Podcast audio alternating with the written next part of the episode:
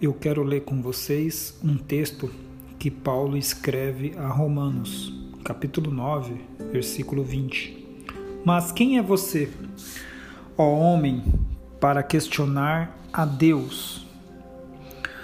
Muitas vezes não aceitamos as situações difíceis da vida e então, munido de direitos, entre parênteses, que achamos que possuímos, questionamos a Deus como se ele tivesse a obrigação de nos dar alguma explicação de por que isso está acontecendo com a gente. Uma relação saudável com Deus só pode ser construída em cima das misericórdias e não com base nos direitos, outra vez, direitos esses que pensamos que possuímos.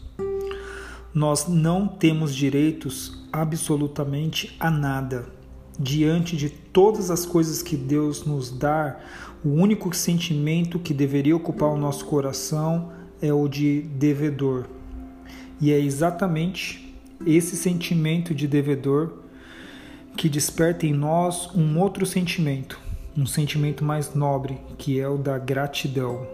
Então, ao invés de eu brigar com Deus pelo que está acontecendo, eu posso agradecer a Ele por tudo que estou vivendo.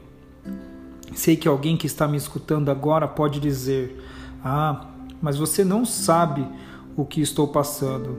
E não sei mesmo. Mas Deus nos deu a vida de uma forma que um dia de vida apenas vivido já vale a pena ter recebido dele a vida. Tem um verso do poeta Fernando Pessoa que diz assim: às vezes ouço passar o vento, e só de ouvir o vento passar vale a pena ter nascido. Não temos de exigir de Deus o direito de resposta.